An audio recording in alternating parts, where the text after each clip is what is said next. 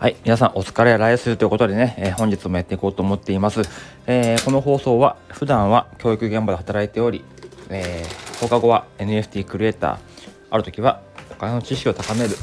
えー、オンラインコミュニティ、マネーテダオでお金の講師として、えー、頑張っている伊藤間が日々の生活を通して、えー、月5万円貯めるあれやこれを話していく番組です。いやー、本当にね、寒くて、えー、昨日もやっぱり風が強くて、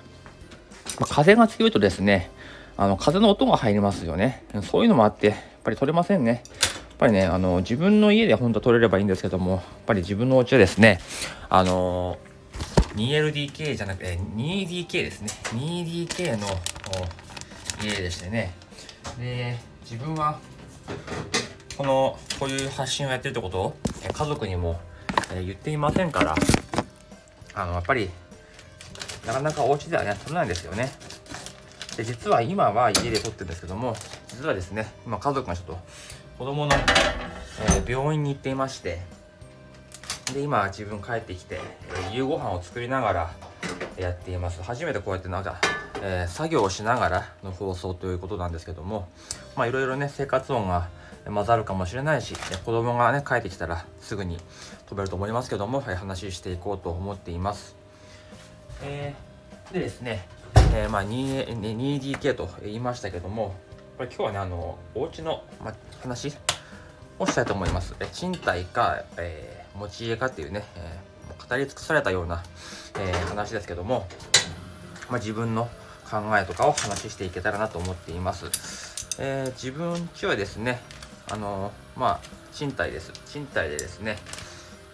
まあ、公営？公営のまあ、集合住宅なんですけども、まあ、2DK だから寝室にね1個使っていて、えー、子供が2人いますので4人で、えー、川の字。せっかく4人なんでもう川じゃないですけども川プラス1の字で、えー、寝ている状態です。なんで、まあ、パーソナルスペースは正直ないですよね。夜は8時に寝かしているのでもう8時に過ぎたらもうその部屋は子供が寝ています。で寝かしつけた後はまあね残った部屋で、まあ、テレビまあテレビは見ませんけどもあそこで過ごしてっていうことなので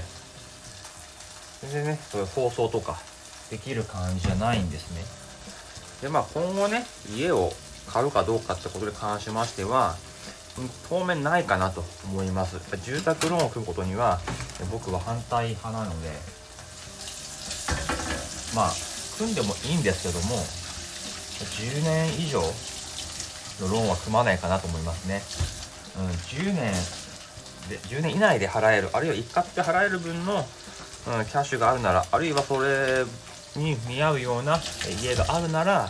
買おうかなという感じですね、うん、やっぱりね35年ローンとか30年ローンはですね、うん、懲役だなと僕は思いますね。ぱ友人もねすぐに結婚して買ってるんですけどもまあね本当にそれでいいのかって僕は思いますよね。あのー、なんだろうな。子供がねできたら子供部屋が欲しいとか子供が2人いたらあどうだとか言って大きなお家をね建ててまあ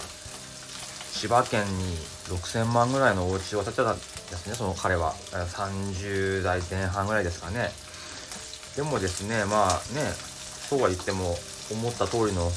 子供のね数は増えないかもしれないし子供だってそこに過ごしてる期間というかまあ成人してね大学とか行ったらもうその子はいなくなってしまうわけでそうするともう5部屋 6, 6部屋あっても住んでるのは5060の夫婦だけってことで。すごく持て余してる感じですよね。まだまだローンは残ってるのに無駄に部屋だけあるみたいな。だってその子そういったですねお客さんを迎える時の部屋なんてことも考えて全部オーダーで作ったらしいんですけどもこういう夢をね見るのはいいんですけども結局そいつも自分と同じ職業ですから大体収入は分かってるわけですよ。うん、だから逆転的にね儲かるなんて稼げるようなことはないわけで。ね本当にフルでフルローンで、えー、やってるような状態ですね。で今はねたまに飲んだりしますけども結局お前が一番金を持ってるよななんて言われるんですよね、ま、確かにね、まあ、借金はねないのでねすごくここら辺は気楽ですね。いつでも移動できるしね。子供が育ってもいいかななんて、え、思っていますけど確かにねこうローンをね払い終わった後ね70代とか60代後半なった後に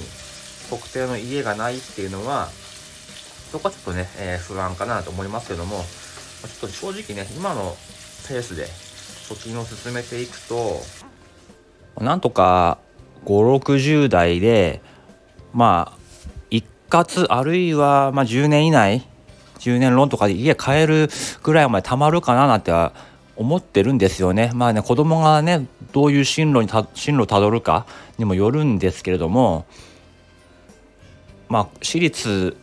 は高校大学としてもまあそれぞれ2,000万ぐらいかかると言われていますしその後ね仕送りとかなんてあるとうんなかなかね厳しいものはあるとは思うんですけども、まあ、今のペース続けていってればうんいけるかなっていう、えー、気はしますね。まあちょっとねあのやっぱり毎年ね給料も、うん、ちょっとずつ上がってはいますので、うん、そのペースで生きて、えー、自分の趣味は抑えつつというか、まあ、結構もう物欲ありませんからねあのどんどん物欲ありませんから、まあ、前も言いましたけども服はキッズサイズを買うことにしてますからね基本的には服は大人の半額で済むわけですからね。うん、なんてことで、えー、ちょっと楽観的には見てるんですけどもねあとはまあ自分が健康的健康であってね余計なその医療費とか、うん、かからなければいいななんて思ってますけどもまあそういうノー借金でね、えー、ずっと生涯を、えー、暮らせていけたらなと思っています。はい、ということでですね、えー、今日はあの家で料理を作りながら、え話すということをしていました。えかなりのね、あのフライパンの音があったと思うんですけども、実はこれを今最後撮ってるのは、え夜中の12時です。え料理を作った途中に、え家族が帰ってきて、え中断しました。